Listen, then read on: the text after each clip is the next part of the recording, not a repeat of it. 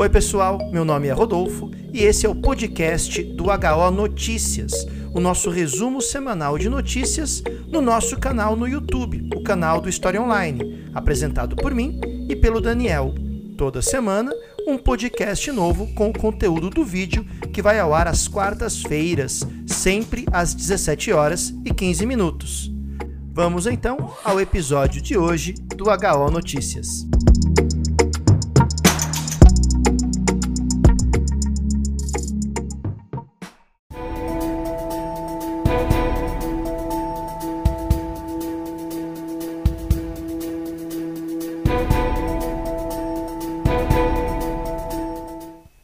Boa tarde, sejam bem-vindos a mais uma edição do HO Notícias. Hoje, quarta-feira, dia 28 de julho de 2021, pontualmente às 13 horas e 30 minutos. Num dia extremamente frio aqui em São Paulo, frio e chuvoso, entramos no ar para conversarmos sobre notícia na hora do seu almoço. Arroz, feijão e HO, como dizem aí quem nos acompanha. Um caloroso abraço nesse frio a todos os membros do Clube do HO que nos acompanham aqui pelo chat e a você também que nos acompanha aqui ao vivo nesse momento. Eu falo aqui de São Paulo, lá de São José dos Campos, Daniel Pereira. Dani, tudo bom, querido? Tudo jóia, Rods. Tudo bom, pessoal? Sejam muito bem-vindos mais uma vez. Agradecemos aí a presença de vocês. Estamos nós três aqui no ar, eu e Rodolfo na tela, Ariela nos bastidores. Nós somos o História Online, estes três, dois que aparecem e a Ariela que está sempre nos bastidores conosco. É isso aí, vamos lá. Pessoal, antes de começarmos o HO Notícias, aquele pedido de sempre. Deixe o like na live, compartilhe, mande aí para quem você acha que pode gostar do nosso conteúdo e vamos começar falando de novidade. Né? O História Online agora também tem uma parceria nos podcasts com a Orelo. Então, a Orelo, que você consegue acessar se você estiver vendo aí essa live pelo seu computador ou pela sua Smart TV, é só apontar a câmera aí para esse QR Code e baixar o aplicativo da Orelo. Nós também estamos em outras plataformas. O legal da Orelo é que você baixa o aplicativo, não paga nada, só que a gente recebe um tostãozinho quando você nos ouve através dessa plataforma. É uma maneira que a gente encontrou de monetizar o nosso conteúdo de podcast e assim produzir cada vez mais. Então a dica é: baixa o aplicativo da Aurelo, procura lá o História Online, segue a gente e tem a opção também de apoiador. Você pode apoiar o podcast com uma assinatura mensal de R$ 6,90, que ajuda bastante o HO também. Mas só de ouvir pela Aurelo você já está contribuindo com o HO. Então fica o nosso pedido de coração. Eu sei que você gosta do outro agregador. Eu o sei. Agregador do lado, né? Do lado ali ele tem uma cor mais bonitinha, de repente, tá? Mas é tão legal você poder ajudar a gente, então, se possível, baixe o Orelo lá, tá legal? Feito isso, Daniel, vamos lá. O tema escolhido de hoje, dois temas, né? Aniversário da Primavera Árabe, e também 10 anos de Primavera Árabe e também a situação bem complicada na Tunísia. Primavera Árabe que, primeiro, come, começa emprestando aí um conceito muito caro às aulas de história, né? Quando a gente fala de primavera, falamos de movimentos. E claro que a primeira primavera que vem à mente é a Primavera dos Povos, que começa em fevereiro de 1848 na França, a Revolução de Fevereiro de Paris Revolução na França tem que ser assim, né? Você tem que marcar por mês e por ano, porque, rapaz, né? Aquilo ali. Haja, né? Ou por, pra gostar de uma barricada. Ah, mas não pode. Você gritar, sei lá, revolução ali, cara já pega para lepípedo e monta a barricada. É impressionante. Mas enfim, né? Surge lá pela primeira vez em 1848, depois teremos outras utilizações, a Primavera de Praga e tal. Mas o que vem a ser nesse termo primavera? Geralmente são revoltas de caráter mais popular que se opõem a um governo tido como autoritário, como tirânico. São movimentos que têm uma certa espontaneidade, então que não passam pela organização de algum partido, de algum grupo engajado politicamente no movimento. A aparência que se dá então é de uma espontaneidade e também movimentos com grande capacidade de espalhamento, disseminação, de contágio. Né? Então, como uma primavera, é como se o pólen da revolução se espalhasse né, e caísse em solo fértil, dando origem a vários outros movimentos. Como foi em 1848, começa fevereiro em Paris, e quando chegamos em maio, está varrendo todo o Sacro Império Romano Germânico com revoltas ali. Como aconteceu em 1968, era o grande medo que a União Soviética tinha da Primavera de Praga inspirar uma série de outros movimentos dentro do bloco soviético. E aí estamos com os 10 anos dessa Primavera Árabe. Então eu queria começar falando só sobre esse conceito de primavera, né, Daniel? Que já dá um caminho das pedras aí para entender um pouquinho inicialmente sobre esse movimento, né? E que é super importante isso que você fez, Rods, inclusive para quem nos acompanha por conta de prova, porque Dona Unicamp fez esta exata pergunta. A Unicamp, nós temos aqui um público muito variado, para a gente é muito bacana sempre, mas os vestibulandos ou concurseiros que nos seguem, a Unicamp uma vez perguntou, em vez do que é a Primavera Árabe ou quais os principais movimentos, por que primavera? Né? Por que usa-se esse, esse termo? Então é super importante esse, esse, essa caminhada, essa retomada que o Rodolfo faz aqui no começo, até para te orientar. E aí a gente tem né, esse ano, simbolicamente, o décimo aniversário da Primavera Árabe, mas junto com isso, uma crise na Tunísia. Aí a gente dividiu essa live em duas partes. Uma primeira parte, pensada para explicar a Primavera Árabe, fazer um apanhado rápido, um apanhado geral, e depois, né, a gente fala especificamente do que ocorre na Tunísia, já adiantando para depois a gente desenvolver por que, que uma crise na Tunísia é tão simbólica, porque a Primavera Árabe começou lá. Então aí você tem né, um peso, assim, uma sensação de que, poxa, justo onde nasceu, justo no décimo aniversário, a gente dá né, muito valor para essas, essas questões. Então, esses são pontos para a gente pensar. A Primavera Árabe é um processo que começa lá, então, na verdade, no finzinho de 2010, mas como a gente colocou aí no slide, 2011 é que ela se espalha. Aí tem toda uma, uma discussão entre os estudiosos se dá para usar já em 2010 ou não. Em 2010 ela começa na Tunísia com revoltas contra o governante, o senhor Zine Ben Ali. Tá? Tem todo um processo aí de revoltas né, que começam na Tunísia. E qual é aí o, o resumo? Tá? Nós tínhamos um cenário né, de países árabes, tá? o Rodolfo colocou aí, você está vendo o mapa do mundo árabe, esses são os países considerados árabes. Tá? Nós temos né? O, o, norte da África, o Oriente Médio, a gente já vai mostrar esse slide para vocês, e nestes países, em geral, o que se tinha era governos autoritários. Então nós tínhamos na Tunísia e nos países vizinhos uma sequência de governos autoritários e uma população buscando mais liberdade. Isso tudo num contexto de crise econômica. É importante lembrar, gente, que na Tunísia a revolta explode no finzinho, finzinho de 2010.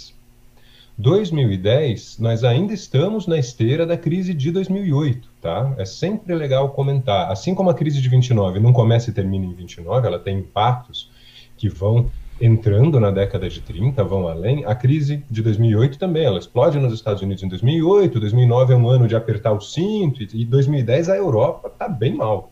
E esses eram países, os países árabes, muito ligados à Europa, muito ligados ao cenário econômico global, mas com economias muito dependentes de exportação, muito dependentes disso tudo, porque muito disso tinha sido colônia europeia, né, Rods? Norte da África, Oriente Médio, até pouco tempo, como é que era o quadro? É, se a gente pensar até o final da Segunda Guerra Mundial, a dominação neocolonial ainda era um fato, né? A partir principalmente de 1947 que o processo de descolonização afroasiática se acelera. Né? Então imaginem isso, né? A quantidade de relações econômicas, não só econômicas, né? Econômicas, políticas, sociais, culturais, tudo isso, né? E é interessante esse panorama que o Dani traçou. Então, você tem uma crise econômica em 2008, né, que traz uma série de consequências. Né? Por que eu estou falando isso? De novo, pensando em quem nos acompanha aqui, é vestibulando, né, já que o Dani falou da crise de 29. Né? Crise de 29, que não termina em 29, cria uma onda de consequências dramáticas no continente europeu e leva, em última instância, no continente europeu, à ascensão de regimes autoritários. de regimes totalitários. Então, olha como uma crise econômica que aparentemente acontece lá longe, né? Pô, o continente americano e Estados Unidos acaba tendo reflexos dramáticos na Europa. Então, aí, mesma coisa. A crise de 2008, né, Daniel? De novo, surgindo ali nos Estados Unidos, né? Que vai trazer impactos, dessa vez muito mais velozes, né? A economia europeia, depois a economia desses países que até metade do século XX eram colônias da Europa. E aí a gente tem um cenário, completando a fala do Rod, gente, de muita gente que é desses países e vive na Europa. E é por que, que a gente está batendo na tecla da Europa? 2010 é o ano em que Portugal, Itália, Grécia e Espanha não aguentam as consequências da crise, sem abordar demais isso aqui, mas não dá para deixar de, de mencionar. E aí mergulham numa crise que complica bastante a situação de uma União Europeia, de um continente europeu de maneira geral já atingido, e um dos grandes reflexos, por exemplo, é queda nas importações, queda no turismo e queda na renda das pessoas. E tem muito imigrante árabe na Europa. Então isso vai rapidamente refletir nos vários países do mundo árabe. Tem toda essa questão. E tinha uma questão de um apoio externo das ex-metrópoles a esses governos autoritários também. Quando as metrópoles se retiraram nos processos de independência, muitos interesses foram mantidos, muitas dessas independências foram negociadas, houve tentativas. Cada país é um caso, tá, gente? Fazemos um cenário geral aqui.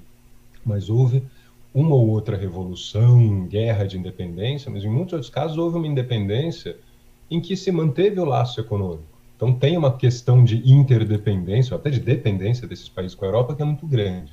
Estoura a crise na Europa, essas economias são pouquíssimo diversificadas, pouquíssimo capazes de se manter sem a exportação e sem o dinheiro que vem dos imigrantes. Pode parecer exagero, a gente não quis encher aqui de números, até porque varia de um país para o outro.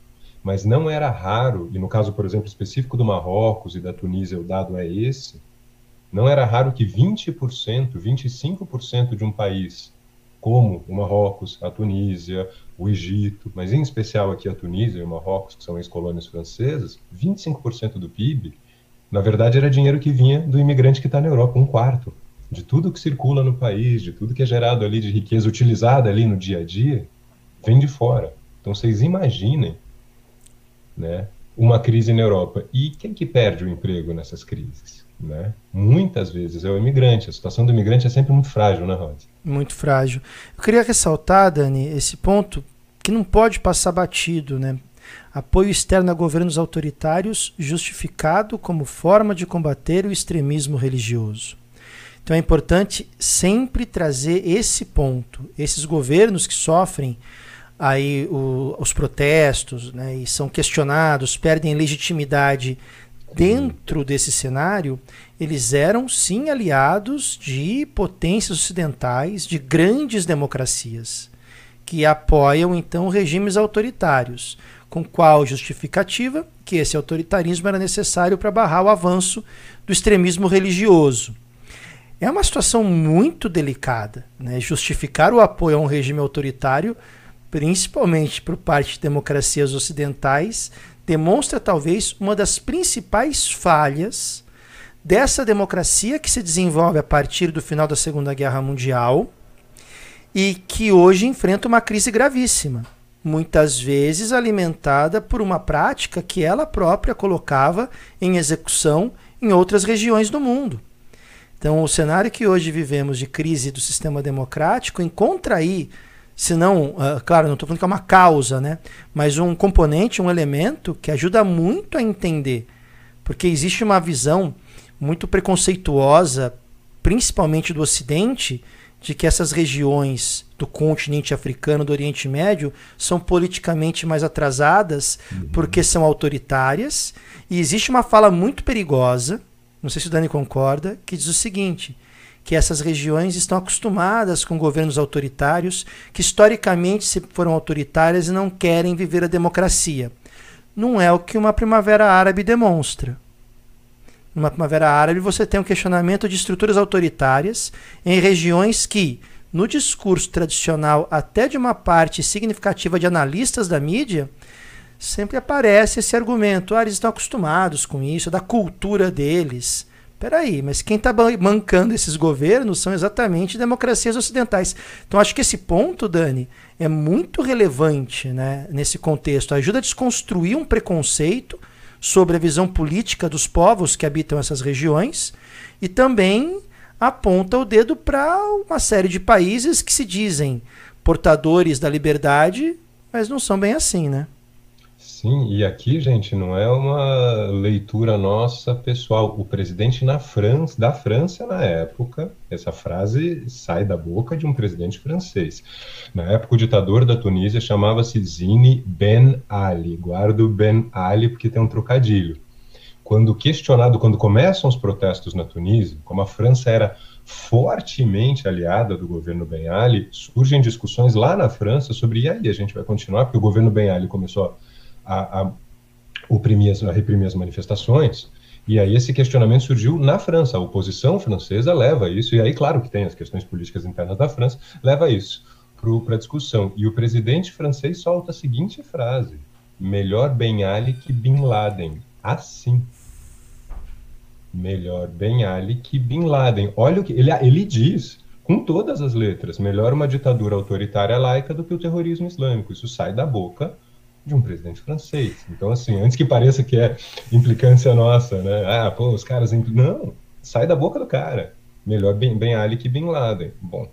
É tá melhor ver presidente francês cheio de colar de flor do que falando isso, né? que cena maravilhosa.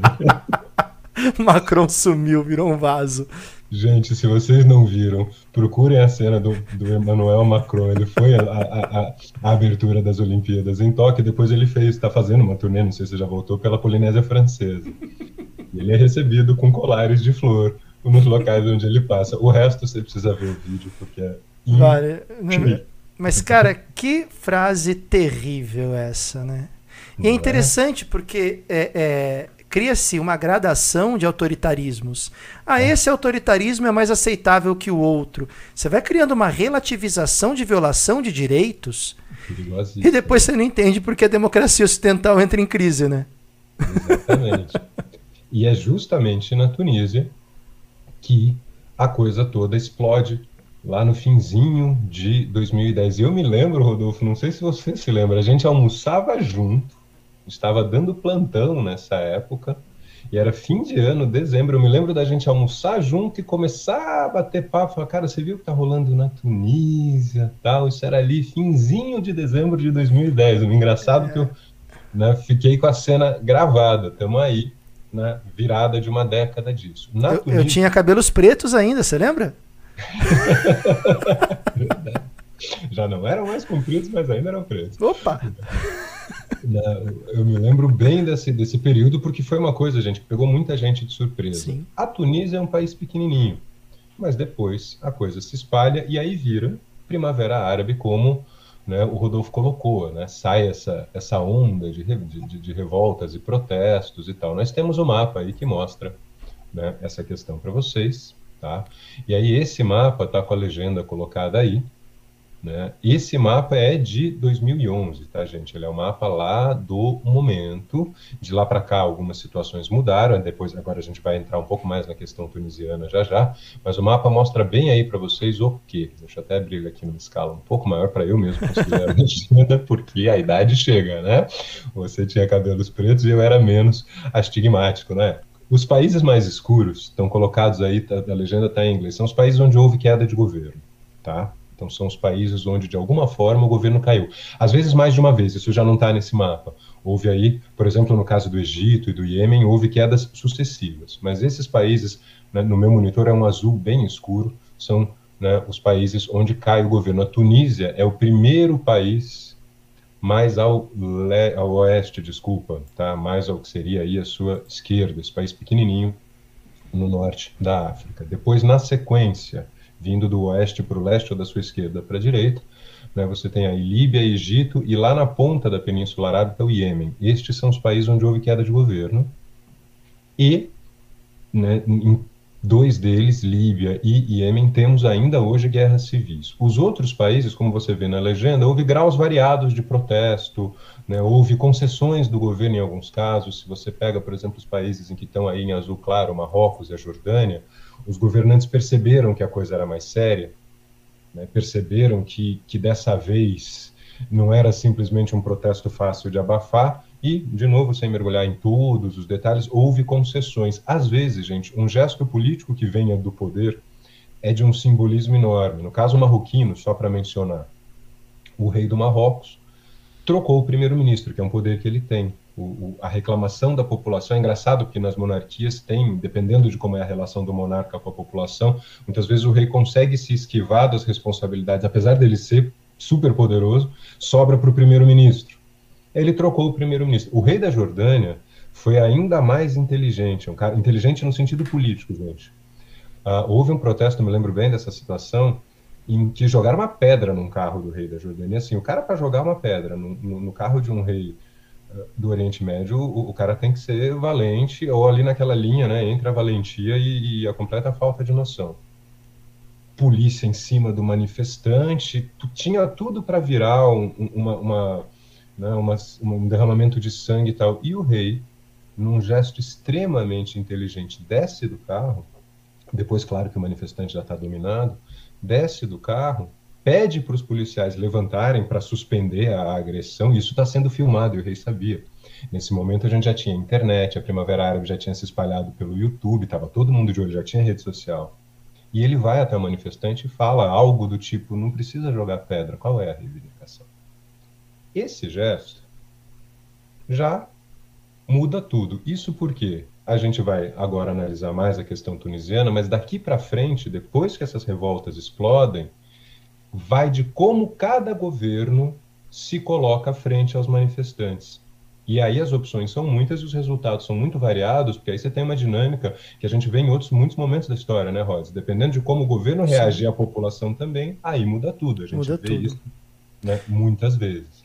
É interessante também a gente trazer na pauta, Dani, a questão de como as redes sociais, o Facebook, o Twitter, o mundo digital influenciou esse processo. Não causou, claro, não é a causa, mas é um meio pelo qual esse processo se desenvolve. Por que eu falo isso? De novo pensando aí para quem vai prestar uma prova, tá? Sim. Comparações, né? Hoje, em pleno 2021, né, abrindo aí essa década de 2020, nós discutimos o papel das redes sociais, dos aplicativos de mensageria, como uma ameaça à democracia. Né? Então, falamos de como esses aplicativos, tais quais WhatsApp, Telegram, ou mesmo Facebook, uh, acabam se tornando veículos de desinformação, fake news, influenciam diretamente destinos de eleições e, consequentemente, até combates a pandemias, né, com a, as falsas informações e assim por diante. Então, hoje nós temos uma preocupação da mensageria digital como sendo, e também, obviamente, das redes sociais, como sendo algo que ameaça o correto funcionamento de um pleito eleitoral da democracia. Em 2011, a leitura foi assimétrica oposta, uhum. de que esses meios digitais foram os grandes meios pelos quais as manifestações puderam ocorrer. Então, em 10 anos, como houve um deslocamento de entendimento, existia até uma, existia até uma certa euforia em relação às redes sociais em 2011 por conta do papel delas na Primavera Árabe e hoje um completo receio né, e, e, tentativa de um determinado controle por conta do impacto que elas podem causar nas eleições. É legal pensar essa comparação em como 10 anos mudou, né, Daniel, a leitura sobre as redes sociais, né? Não, muda muito. Hoje a gente enfrenta né, uma, é o que você colocou, o simétrico oposto. Hoje se vê como ameaça o que na época foi visto como o que possibilitou. E ainda em termos de leitura, gente, aproveitando o gancho do Rodolfo, a gente vai batendo papo aqui enquanto eu converso com vocês também, vão vindo outras questões. Tomem um cuidado, tá? Duas das crises que se tornaram mais violentas foram as crises da Síria e da Líbia. E que nestes dois casos especificamente tem governos ah, que naquele momento eram anti-ocidentais. No caso, o ainda governante Bashar al-Assad na Síria e o já deposto e, e, e executado, que foi essa palavra, Muammar Gaddafi da Líbia. E aí, numa certa pressa de interpretar.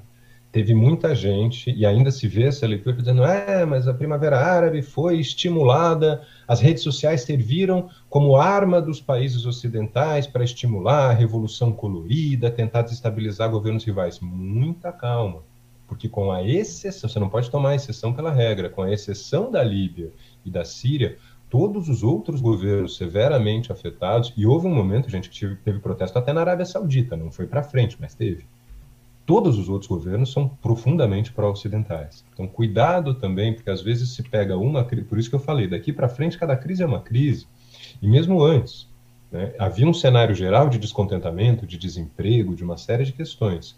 Juventude sem perspectivas, ir para a Europa estava impossível, porque a Europa estava naquela crise também. Mas dizer que a Primavera Árabe foi fabricada pelos interesses externos que usaram as redes sociais é pegar a Líbia e a Síria como exemplo e esquecer todo o resto, que são grandes aliados dos países ocidentais e que bateram na trave. No Egito chegou a cair governo. É. Então, assim, né? canal de Suez, o negócio ali foi, foi complicado. Estamos no aniversário, no décimo aniversário desse processo. Né? Muitas dessas revoltas, desses, muitos desses movimentos não conseguiram vingar ainda, e eu queria já já hum. puxar o Rodolfo para esse papo, mas a Tunísia é muito simbólica. Por que o meu ainda, Rodolfo? Na Europa a gente tem, apesar das diferenças de período, momentos em que uma ideia é semeada uma vez e de demora umas décadas, mas vem, né? É, talvez seja cedo dizer que a Primavera Árabe não deixou resultado, né? Exato. Eu, eu falo sempre brincando que o tempo de fermentação de uma ideia varia muito de levedura para levedura, né? para pegar aqui um termo mais etílico, né, Daniel? É, exato. É, a, a, gente sempre analisa aqui no História Online, quando falamos, por exemplo, de era napoleônica, como uhum. o nacionalismo que se desenvolve ali em 1812, 13, 14, 15, estoura em, mil, em 1914, na Primeira Guerra Mundial. Tem ligações, tem ligações diretas, sabe? Então é perigoso. Dani, além disso, eu queria trazer mais um ponto. 10 anos de Primavera Árabe e 20 anos do 11 de setembro. Uhum. Porque se a gente pensar nessa informação que passamos, é melhor manter governos autoritários do que extremistas religiosos. E antes, qual que é a frase mesmo? Antes? Antes um Ben Ali do que um Bin Laden. Um Ben Ali do que um Bin Laden. A gente tem o começo da guerra ao terror há 20 anos, né? Sim. E há depois, 10 anos depois, a Primavera Árabe. Então, eu acho interessante que também esse tipo de análise pode aparecer. Né? Há uma mudança no, no, no fiel da balança da geopolítica, das relações internacionais a partir do 11 de setembro de 2001, com a própria guerra ao terror, todo o posicionamento dos Estados Unidos. E aqui não estamos julgando se é um posicionamento correto ou não, não é esse o foco. O foco é anotar o arco histórico, né? Já que o Dani falou que as, que as, uh, as coisas demoram, né? as ideias demoram muitas vezes a se desenvolver. Então é importante lembrar disso também. Né? Há, há todo um, um redirecionamento da geopolítica, das relações internacionais a partir do 11 de setembro. Então não é exatamente à toa, né, Daniel? Não é um acaso né, que dez anos depois aconteça algo, esse tipo de discurso. A gente acaba percebendo que tem uma lógica, né? Tem, tem uma lógica que tem reflexos até hoje. Na hora que a gente entrar de vez na, na crise da Tunísia, a gente vai ver que esse discurso ainda é utilizado e também gera interpretações muito generalistas que são bastante perigosas, porque turvam a análise do, do cenário mesmo, inclusive do cenário democrático. A gente vai discutir um partido que existe na Tunísia hoje que é vítima de uma série de leituras rasas. Eu não estou dizendo que o partido né, não tem seus defeitos, até porque partidos têm membros, cada membro pode ter essa ou aquela posição, mas é importante pensar. Né, eu estava ouvindo hoje de manhã alguns podcasts ainda sobre isso, para trazer mais umas informações, e é importante pensar como essa leitura que você colocou é, é fundamental para entender o cenário que a gente vai ver na Tunísia já já. Exatamente. Pessoal, chegamos aqui à primeira parte do nosso HO Notícias e Vamos agora para o momento que chamamos de intervalo alto comercial. Né? Vamos falar aqui, fazer o nosso próprio merchan, né? o alto merchan do HO.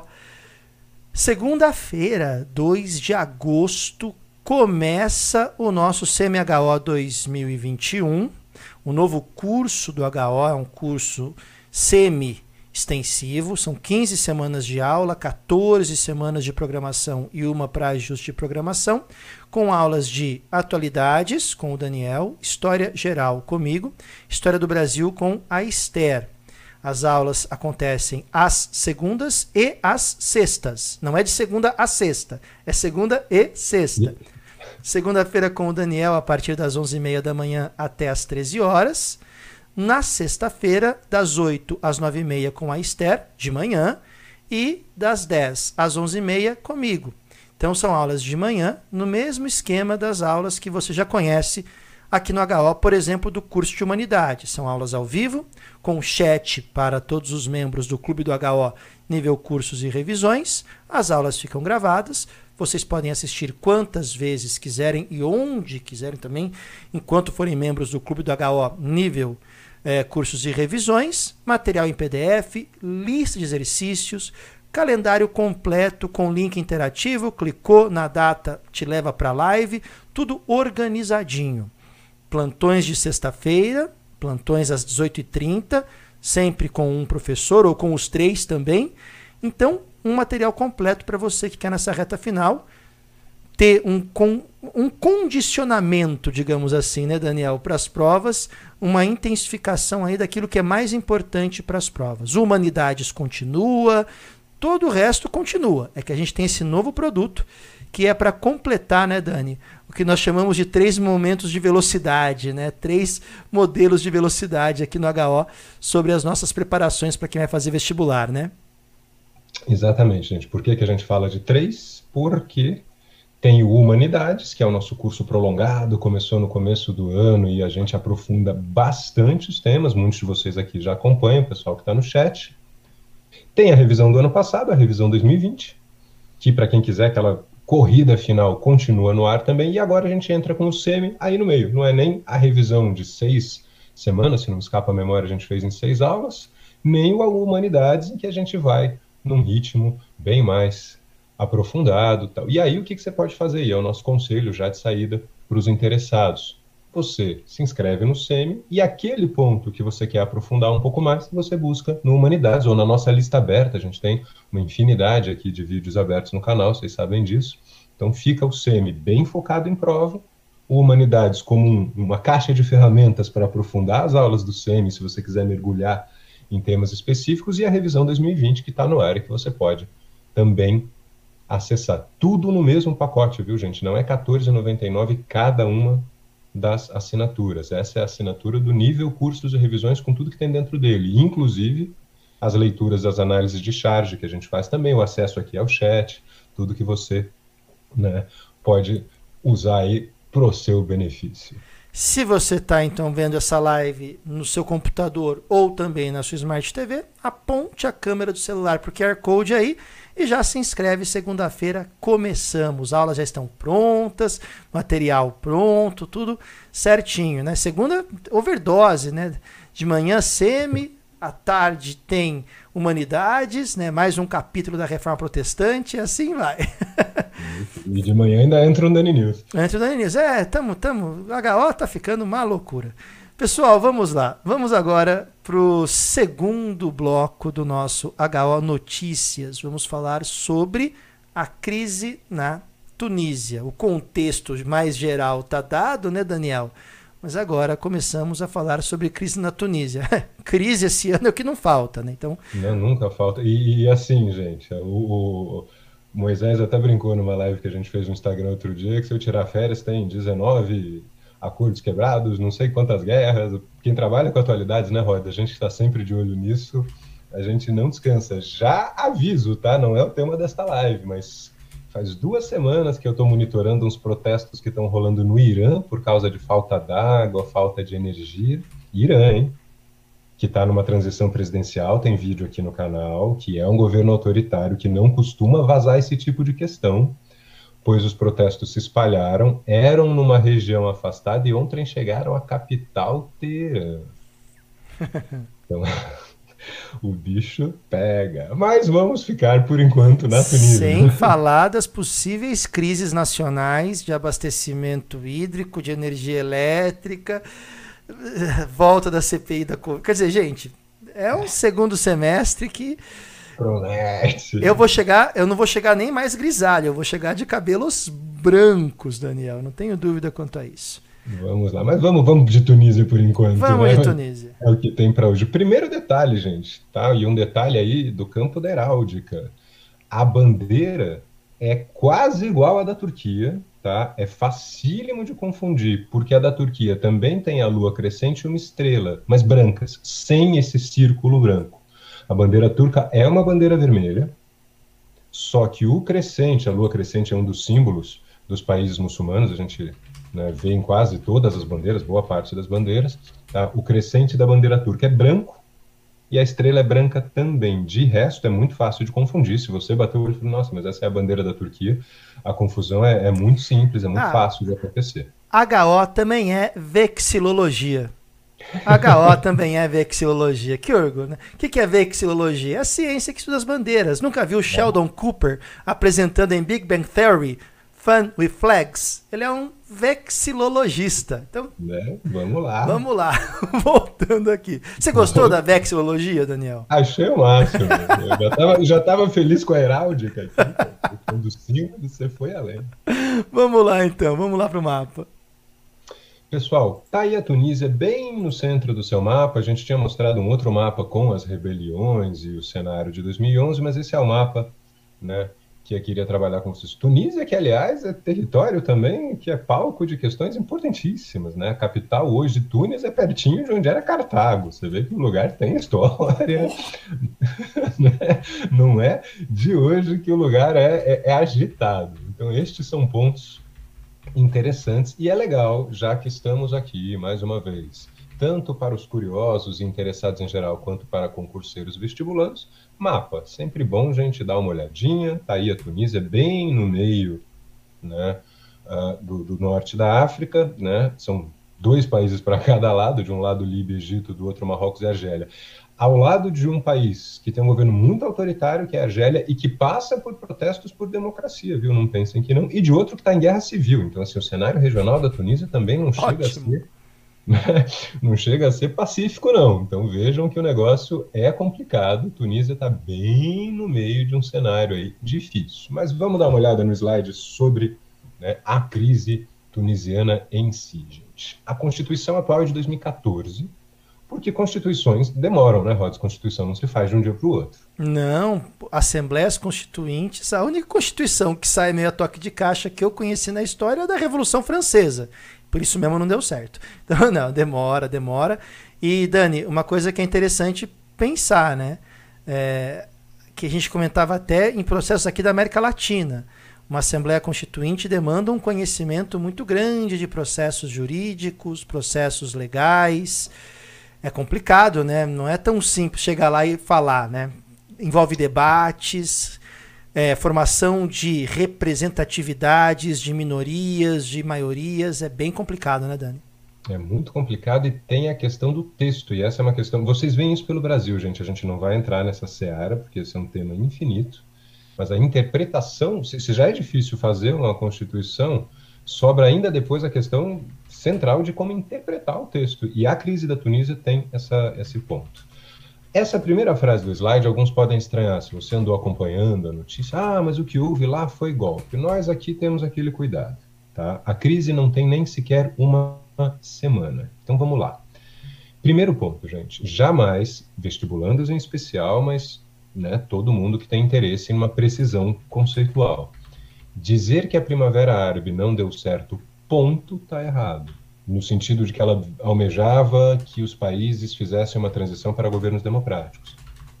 Dizer que não deu errado, que, que não deu certo, vírgula, exceto na Tunísia, você tá, aí você está um pouco melhor, porque a Tunísia é, de fato, hoje uma democracia. Ameaçada pela crise atual.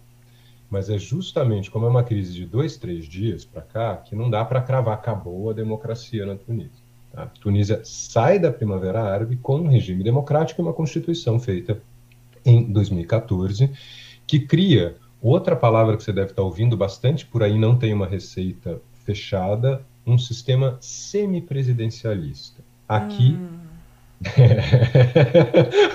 eu sei, eu sei o porquê da sua reação, meu irmão. É. Aqui, gente, é importante. Uh, presidencialismos têm características que definem como sistema, mas cada país presidencialista funciona de um jeito, cada república parlamentar também, cada país semipresidencialista também. A gente não vai aprofundar hoje, note a ênfase no hoje, esse debate. Tá? Ele riu porque eu estou montando material do semipresidencialismo, comparando o parlamentarismo, o presidencialismo, o semipresidencialismo, né? Tá dando um trabalho exatamente por isso, né? Você tem o semipresidencialismo não, não existe um modelo, né, Daniel, semipresidencialista, né? Exato. É meio que um termo que a gente usa para explicar algumas questões híbridas entre presidencialismo e parlamentarismo. Mas é difícil definir. Então toma cuidado exatamente com isso, com usar o termo de maneira indiscriminada. Perfeito. Exato. É esse sistema aqui em que você nem tem todo o poder com tão todo não, mas enfim, tão concentrado quanto no presidencialismo nas mãos do presidente e nem tudo fica com o parlamento ou quase tudo, sim, né? Num apanhado geral, como ficaria aí numa república parlamentar. E aí vamos para o caso tunisiano, que é o que nos interessa. Evidentemente, gente, nenhum de nós aqui, vamos ser honestos, Ninguém aqui se tornou especialista em Constituição tunisiana em três dias. Nem eles estão sabendo interpretar o texto. Isso porque a internet produz especialistas numa velocidade muito grande. A gente faz questão de frisar.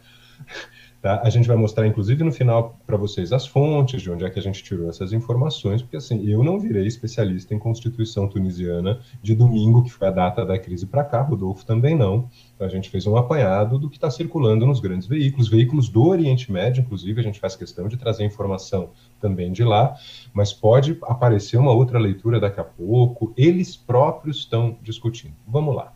O presidente é eleito por voto direto. Tá? O primeiro-ministro é apontado pelo presidente e indica dentro de uma indicação feita pelo partido que tiver maior quantidade de cadeiras no parlamento. Até aí tudo então, bem, né? Tá padrão, até aí zero problema. Até aqui tranquilo. Então o presidente aponta esse primeiro-ministro porque ele foi eleito pelo povo com essa função. No caso do presidente tunisiano também, ele tem a função de concentrar as relações externas e tal. E aí, de novo, é o que o Rodolfo falou e eu estou falando também. Cada semipresidencialismo vai fazer isso de um jeito, tá? Tem que tomar muito cuidado para não. Ah, então é isso em todos? Não. Um dado interessante, por exemplo, os ministros aqui respondem ao parlamento, não ao presidente. Num presidencialismo, quem escolhe ministro é o presidente. Aqui é o parlamento. E o tal artigo 80 é o que está dando briga. Por quê? O presidente, o Kais Sayed, e aí as pronúncias também, gente, né? a gente não é fiscal de pronúncia, elas vão variar. O presidente tem o poder de destituir o primeiro-ministro. Nesse sistema, então veja, ele não é um presidente decorativo ou com pouquíssimas funções, como, por exemplo, em algumas repúblicas parlamentares. Ele pode destituir a mesma pessoa que ele autorizou a aceitar o cargo, a assumir o cargo. Mas, e é aqui que está a dúvida, diz o texto constitucional, mas já há juristas dizendo que não é bem isso que diz o texto. Que neste caso, em 30 dias deve ser escolhido um novo primeiro-ministro. E o parlamento deve ser mantido aberto, coisa que não aconteceu. Só que é esse artigo que está dando dúvida. Tá? E aí, de novo, gente, nenhum de nós aqui é jurista, menos ainda da Tunísia, especialista numa Constituição de 2014. Os próprios juristas tunisianos estão discutindo se é isso mesmo que o texto quer dizer. O máximo que eu posso trazer para vocês, eu acho que é o mais honesto, né, Rod? É lembrar que no Brasil também há discordância sobre o texto constitucional. Quer dizer, isso acontece com qualquer código jurídico. Às vezes é uma questão até de como está montada a frase, né? É, é, isso é fundamental lembrar. Sempre haverá debate sobre o entendimento da Constituição. É por isso que no Brasil, por exemplo, existe um STF, né? Muitas das ações que surgem, ação direta de inconstitucionalidade. Né? Ah, entendemos que tal ato viola a lei. Aí você vai lá. Você não vai avaliar somente se aquele ato viola a lei, você, você avalia a própria lei, se no corpo daquela lei, daquele artigo constitucional, é possível entender tal ou qual ação como indevida. É muito complicado. E aí tem um outro ponto, né? O presidente pode destituir o primeiro-ministro, tá? Em quais casos? Quais são as prerrogativas? Quais são os motivos? É uma arbitrariedade dada ao presidente, então ele tem um cheque em branco, não gostou, destitui. Se for isso, você tem um poder muito grande na mão dos presidentes. Não, não, é, é como no parlamentarismo, tem um voto de desconfiança, e aí o presidente pode destituir e tal. Tudo isso tem que ser analisado com muito cuidado, né, Daniel? Mas achar que a Constituição é de qualquer país é pura, cristalina, leu e entendeu, não é isso que na prática acontece, né? Não, e você falou do STF, aí vem um agravante a mais, gente. No, no Brasil, como o Rodolfo bem colocou, seria o STF que desempataria certas questões. A Constituição de 2014 da Tunísia prevê a existência de uma Suprema Corte, que não foi instaurada. Então, o órgão que poderia desempatar essa briga não foi instaurado. Aí você pensa, pô, que absurdo. Como... Gente, o país era uma ditadura até 2010, 2011. É, essa é uma, é, uma, uma democracia em construção. E não houve, ainda até hoje, e essa é uma crítica que os próprios tunisianos estão fazendo, ou parte deles, né, não houve a definição de quem seria ou como funcionaria essa Suprema Corte. Então ela está prevista na Constituição, mas ela não existe. E o órgão que poderia desempatar não está lá para desempatar. Olha que bagunça. Né? E aí a gente chega no cenário atual, que é esse, que está nesse último uh, slide aí com textos. Depois a gente mostra para vocês algumas das nossas fontes. Crise econômica, Covid, desemprego muito, muito, muito grave, tudo isso gerando uma crise política. Houve manifestações nas ruas contra o governo. Isso é um outro ponto que é importante. O presidente não tirou da cartola. Ah lá, vou lá derrubar.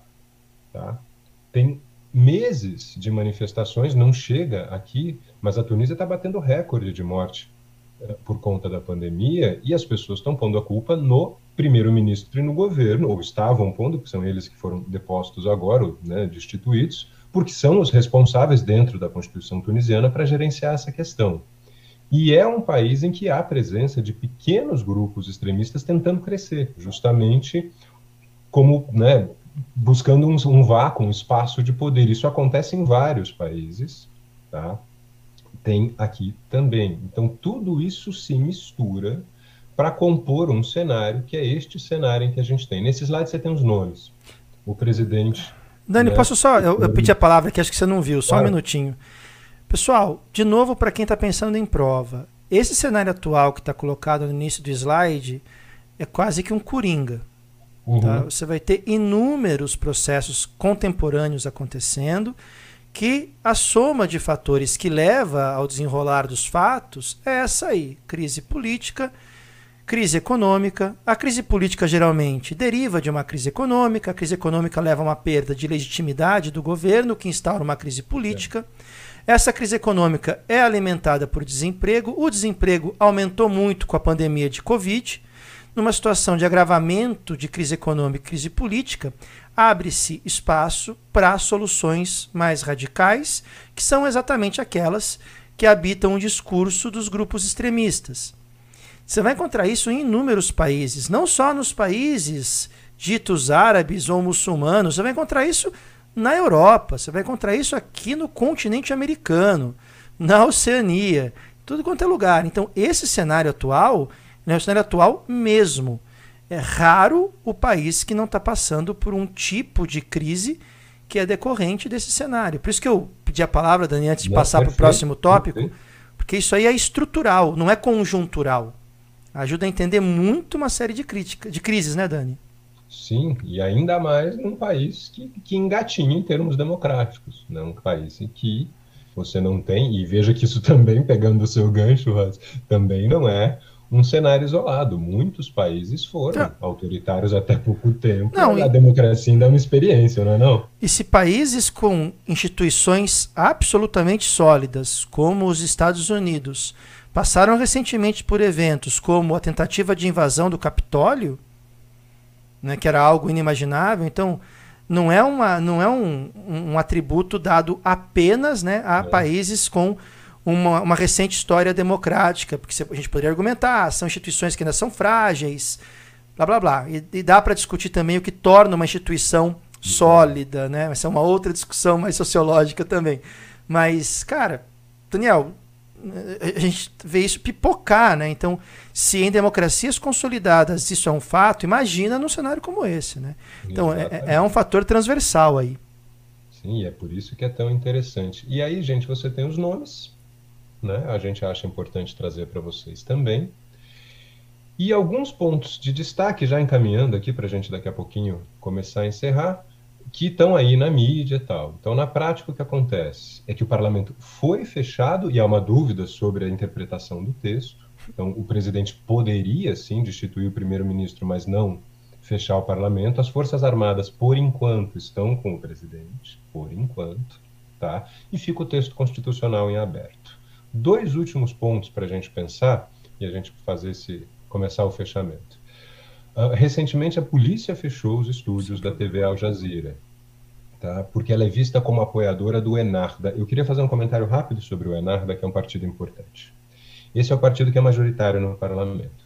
E numa simplificação, Tá? Ele é um partido de base religiosa, ele é um partido que se define como islamista moderado. Aí pronto, aí o pessoal, né, ah lá, os radicais. Muita calma. Tá? Ah, primeiro, o Enarda foi eleito. E ele foi eleito duas vezes em momentos interessantes. Sim, há membros do partido que são extremamente religiosos, mas aí você não precisa nem sair do Brasil para ter partidos de filiação religiosa com líderes e pessoas extremamente religiosas. Então vejam, mais uma vez, que isso não é né, uma característica, ah, então olha, tinha que ser um país do mundo islâmico. Não, tá? O Enarda, por exemplo, quando foi eleita a Assembleia Constituinte, isso é 2012, 13, eles eram o partido majoritário. Houve um, uma crise, a gente não vai voltar para isso lá, mas houve um assassinato de um militante naquela época. Houve pressão sobre o Enarda, porque né, havia uma suspeita de que alguns membros do partido estavam envolvidos, e eles abriram, eles saíram da coalizão de governo. Então, cuidado, se você simplifica e diz que é um extremista, que só quer poder, fica difícil de explicar como é que lá em 2013 cada vez falando, deixa, deixa, você está dando esse problema todo, a gente sai. E eles foram eleitos de novo, eles têm 27, 28% do parlamento. Essa é uma população que duas vezes votou nesse partido com bastante expressividade. O fato dele ser um partido islamista, a gente tem que tomar cuidado porque tem um leque muito grande do quanto religião pode ser usada né, como uma questão política e até do, do quanto a religiosidade efetivamente afeta Sim. a agenda política. Cuidado para não generalizar, não é não, Rodolfo? Senão a gente Exato. cai numa muito... E caímos num outro ponto também estrutural, o ataque aos veículos de mídia. Essa, essa é uma característica que está presente num determinado modus operandi, ou seja, numa forma de agir, que tem origem, tem quem enfim, tem um nome aí, né, que é um cara que banca muito isso, um norte-americano que não vamos estar, não, não, é, não é político não, tá? Tá nos bastidores, mas podemos falar disso depois. E é uma tendência. Assistimos cada vez mais é, movimentos como esse. Aqui foi um fechamento, né, literalmente uhum. falando. Mas pode ser o, o fechamento, a deslegitimação também acontece, assim por diante. Isso também é um outro ponto que acontece no mundo inteiro e sabemos que a liberdade de expressão, principalmente da jornalística, é fundamental para que possamos ter, dentre outros aspectos inerentes à democracia, a capacidade de fiscalização. Né? Um dos princípios democráticos é o princípio da publicidade. Né? E, a, e a mídia faz um papel importante nisso, a mídia jornalística e tal. Então, é preocupante, né, Daniel? É preocupante. É bastante preocupante. Mas aí é que vem, né? Acho que a gente pode ir começando a, a, a encerrar.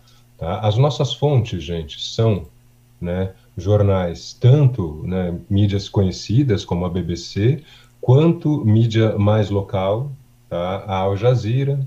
Claro que a Al Jazeera teve escritório atacado, você pode falar, pô, mas aí é óbvio que eles vão falar mal, mas também o Middle East Eye, que é um o Observatório do Oriente Médio, é. uma tradução livre, o relatório da África, né, e não quer dizer porque a Al Jazeera foi atacada que ela não vai fazer um jornalismo de qualidade. Mas, Daniel, mesmo que ela se posicione de maneira parcial, cabe é. também a nós lermos a notícia e filtrarmos, né? A gente Exatamente. não vai reproduzir ipsis literis aquilo que está na reportagem. A gente ele fala, não, isso aqui não está batendo com outras informações, com, com o arcabouço teórico que a gente tem, assim por diante, né?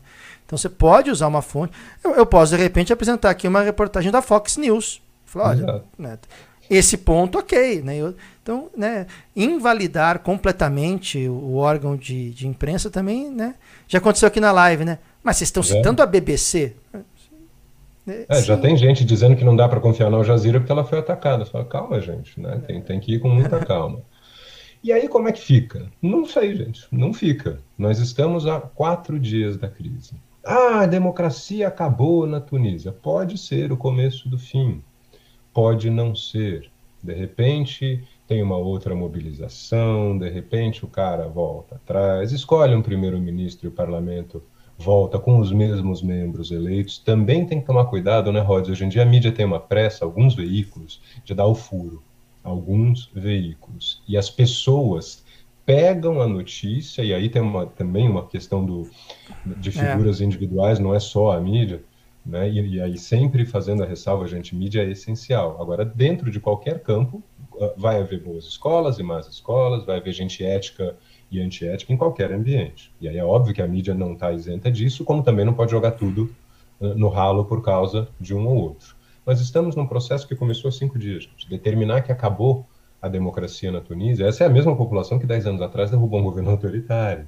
Então é muito, muito cedo para cravar. E me preocupa um pouco a pressa né, que se vê, às vezes, em determinar que o processo está terminado. Esse é o processo tal qual ele está hoje. De repente, semana que vem, amanhã alguma coisa acontece, tudo muda. Trabalhar com o mundo atual é isso, mas é sempre bom respirar. Ouve, a gente recebe às vezes quando a crise estoura, chega um comentário, gente, vocês não vão falar disso. A gente, às vezes a gente já tem uma live programada, né, Rod? Pô, mas vocês não vão falar disso. A gente fala, calma, gente. Segura o tchan. Né? tem, tem, que fazer análise com calma. Sim. Nenhum de nós aqui é especialista na Constituição tunisiana. Tem quatro, cinco dias essa crise, vamos ver como Mas... anda. Mas está aí o cenário, né? Segundo a lógica que impera hoje, intenção, vontade e disposição vale mais que conhecimento. Então, é... Ó, falando em conhecimento, uma dica de leitura para vocês. Estou colocando agora no chat a dica e estou projetando aqui. Esse livro foi lançado recentemente considerado por, pela crítica, inclusive pelo famoso New York Times, como um, um dos melhores livros de não ficção do século XXI, da Isabel Wilkerson Casta, As Origens de Nosso Mal-Estar. Esse livro dialoga muito com outro livro chamado Aporofobia, uhum. que vai demonstrando como alguns elementos estruturais voltam a se manifestar. A Isabel Wilkerson é uma jornalista, se não me engano, ganhou o prêmio Pulitzer o livro é uma delícia de ler. O livro é uma delícia de ler, vale muito a pena. E mostra muito. Uma, uma, logo no começo do livro, ela faz uma comparação fantástica com. Acho que foi 2016, nessa loucura climática que vivemos, um verão de 38 graus na Sibéria, que levou ao descongelamento do permafrost, aquela camada uhum. permanente de gelo, e uma carcaça de alce se descongelou, e ali tinha um bacilo de antrax que estava coberto desde o final da Segunda Guerra Mundial e infectou todo mundo. E ela fala: tá vendo? Às vezes, quando a temperatura política aumenta, algumas camadas bem solidificadas derretem e vírus, uhum. bactérias e bacilos que estavam escondidos voltam a existir. E um deles é esse, o vírus da casta, do sentimento de casta. O livro é maravilhoso. Você pode concordar ou discordar da autora daqueles livros que, mesmo que você discorde, vale a pena ler para debater com o livro. Eu não me lembro agora a autora do Aporofobia, me esqueci o nome. Se o Dani quiser procurar aí rapidinho enquanto eu falo para colocar. Esqueci, é uma filósofa espanhola, o do Aporofobia, e Isabel Wilkerson com esse livro Casta. Então, se você leu Aporofobia e o Casta, a Aporofobia, né, o, a aversão à pobreza, à pobre, que, que é um elemento fundamental também dos grandes problemas que enfrentamos hoje no campo da intolerância, a gente tem agora esse, Isabel Wilkerson, Casta, As Origens de Nosso Mal-Estar. Duas dicas para entender muito bem que a crise atual dos regimes democráticos vai muito além do que uma questão meramente econômica e assim por diante, tá bom? Achou, Dani, o livro? Achei, tá Isso. tá no chat, a Adela, Adela Cortina. Cortina. Né? Isso, a porofobia. Então ficam essas dicas aí, tá? Bom, Daniel, chegamos ao fim. Mas daqui a pouco eu estou de volta, que hoje eu vou fazer o Diário do Enem, que ontem, infelizmente, não conseguimos fazer por problemas técnicos. Hoje vai ao ar. E fechamos aí, né? Eu já vou antecipando aqui para vocês que é bem provável que mais. É, é, bem provável que mais coisas aconteçam nesse meio do caminho. Eu não digo nada se não tiver um HO Notícias extraordinário, né, Daniel? Porque do jeito que as coisas estão, de repente a gente entra. E, Dani, agradecer demais mais uma vez a parceria aqui, a conversa. Sempre uma honra, um prazer aprender contigo. E a todo o pessoal do chat aqui que participou também, a quem está assistindo, sempre uma honra também, meu querido. A honra é minha. Dividir isso aqui com vocês dois é sempre incrível. E antes de me despedir de vocês, gente que nos assistem, claro, né, um agradecimento a vocês também e um convite.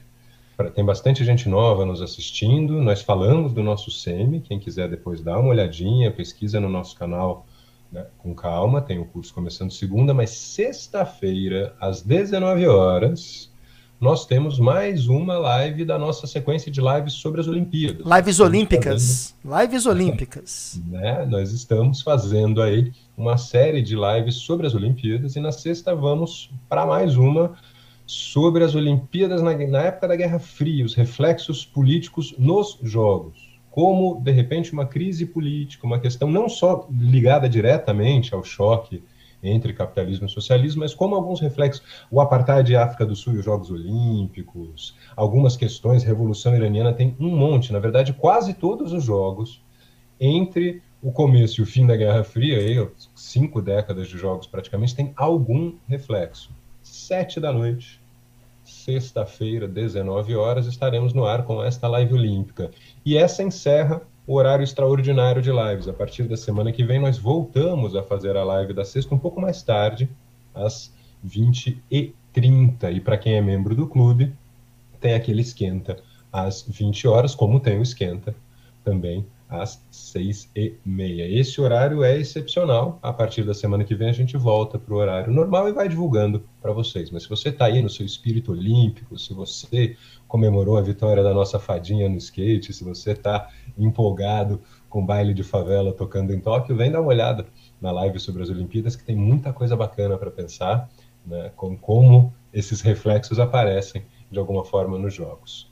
Muito obrigado. Fala, Rods. Bela, serve sim. As lives elas acabam ajudando se você presta vestibular, porque traçamos uma série de paralelos históricos, falamos de eventos que são coetâneos ou mesmo que ocorrem dentro das Olimpíadas, então vale a pena sim. Pessoal, a gente vai ter tem, que. Oi? Tem, caiu a foto da, da, da Olimpíada de 68 sim. dos Panteras Negras na Unicamp. Foi questão sim. de Unicamp. Vamos encerrando, porque daqui a pouquinho eu estou de volta. Então tem que correr aqui. Pessoal, muito obrigado pela sua audiência, muito obrigado pela sua presença. Um grande beijo a todos, fiquem bem e nos encontramos no próximo vídeo aqui da intensa programação do História Online. Se você nos ouviu pelo podcast também, muito obrigado pela sua audiência e a gente se vê aqui em breve. Um grande abraço a todos, valeu, tchau, tchau.